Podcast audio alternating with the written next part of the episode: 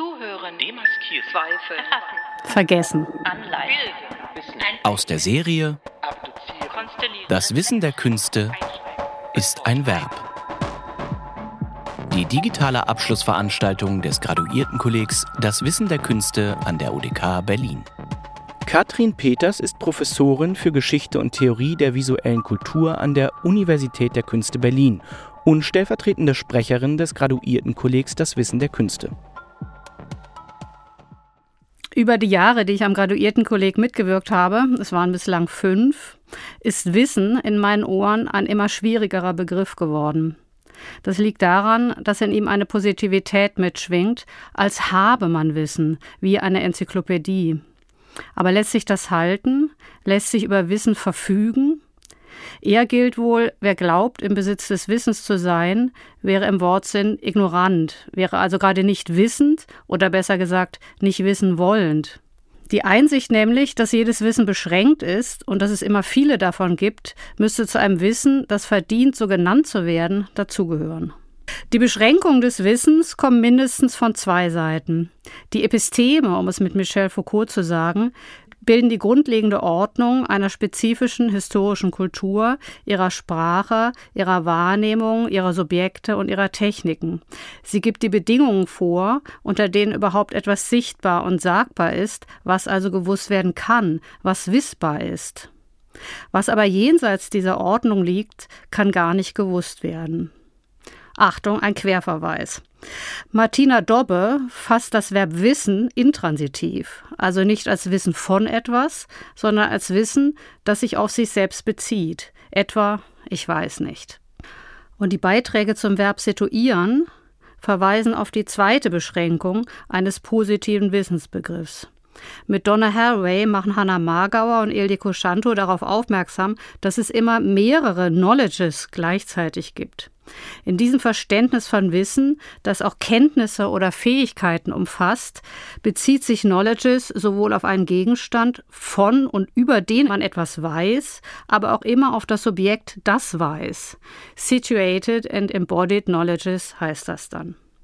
Vor diesem Hintergrund eines historisch kontingenten und immer streitbaren Wissens, das im Deutschen keinen Plural kennt, möchte ich mich nun zum Ende des Graduiertenkollegs versuchsweise der Negation von Wissen zuwenden oder besser dem Ausweichen oder dem unter dem Wissen durchtauchen, dem Vergessen.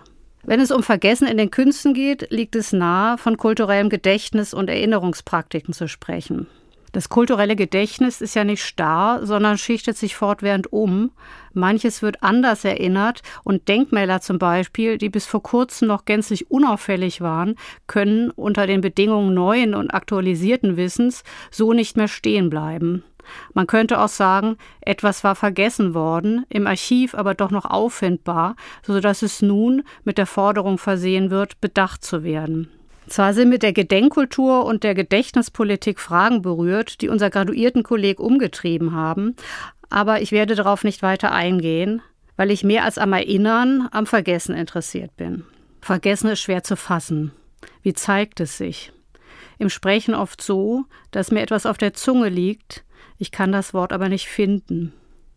Als Vergessen stellt sich ja etwas überhaupt erst im Moment heraus, in dem ich es brauche. Das gilt auch für das Verlegen.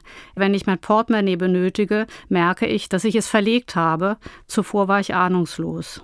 Um das verlegte Ding zu finden, kann ich mein Gedächtnis durchforsten, die Zeit in Gedanken zurückgehen, um den Strom von kleinen Tätigkeiten und Wahrnehmung des Alltags in eine bewusste Abfolge zu bringen. Irgendwo habe ich das Ding hingelegt, irgendwo im Gedächtnis ist das fehlende Wort. Es fällt mir nur nicht ein.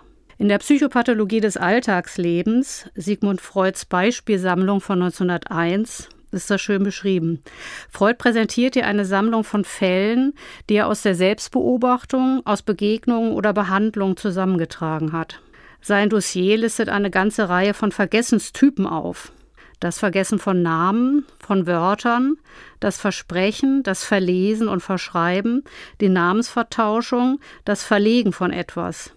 Ich möchte zwei Beispiele nennen, die Freuds Schluss veranschaulichen, der genau darin besteht, dass Vergessen nicht zufällig ist, sondern es jeweils unbewusste Motive gibt, die das Vergessen oder Verlegen motivieren. Ein Patient möchte Geld aus einer verschlossenen Schublade nehmen, um seinem Psychoanalytiker das Honorar auszuhändigen, findet aber die Schlüssel zur Schublade nicht.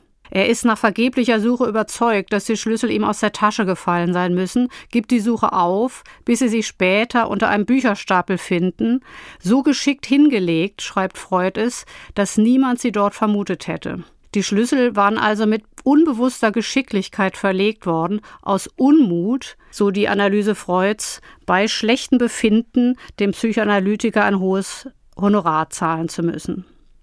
Ein zweites Beispiel.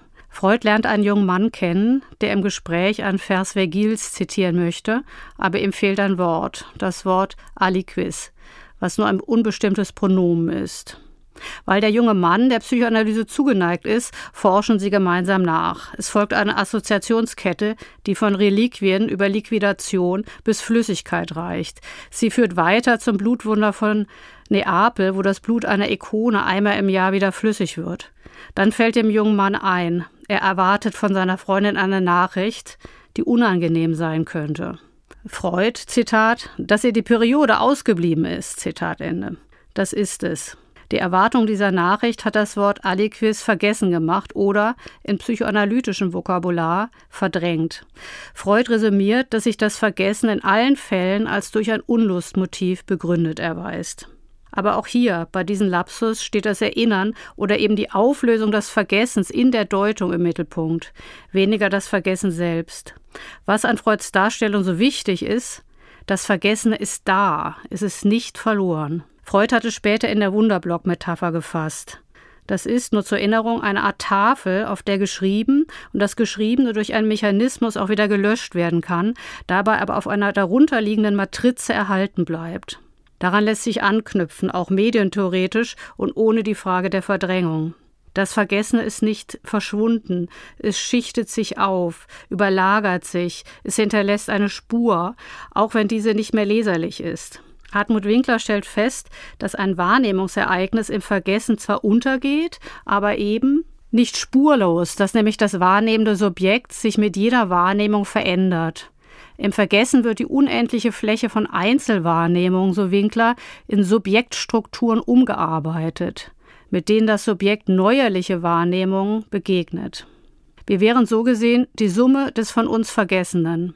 Und zwar in dem Sinne, dass das Vergessene überschrieben und verdichtet ist. Wir erinnern ja selten, wie es wirklich geschah. Vielmehr erinnern wir uns an Bilder und Narrative und über diese Bilder und Narrative an Geschehnisse.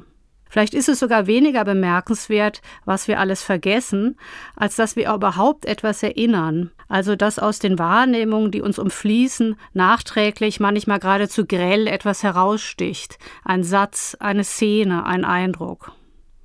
Vergessen ist notwendig. Es ist, mit Maurice Blanchot gesagt, ein Vermögen. Vergessen ist ein Vermögen, um zu leben, zu handeln, zu arbeiten und eben zu erinnern.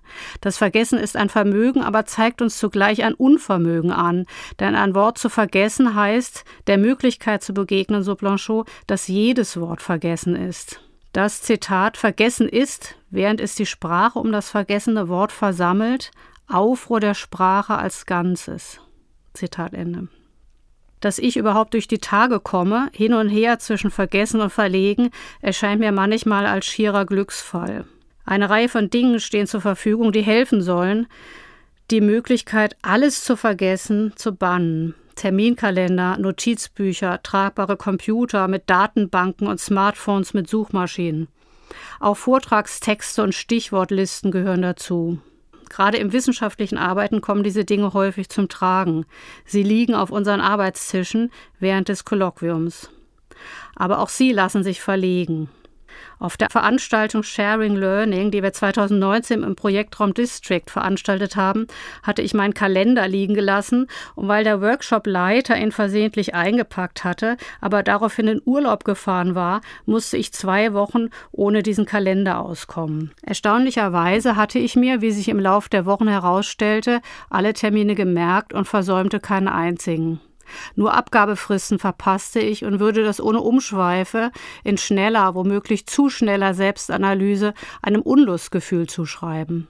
Dass der Workshopleiter ausgerechnet dem Kollektiv Clusterduck angehörte, das sich mit kritischer Internetpraxis beschäftigt, nehme ich als Indiz dafür, dass jede Theorie des digitalen Anarchivs die subjektive Vergesslichkeit seiner AkteurInnen und die Materialität der Dinge mitbedenken muss.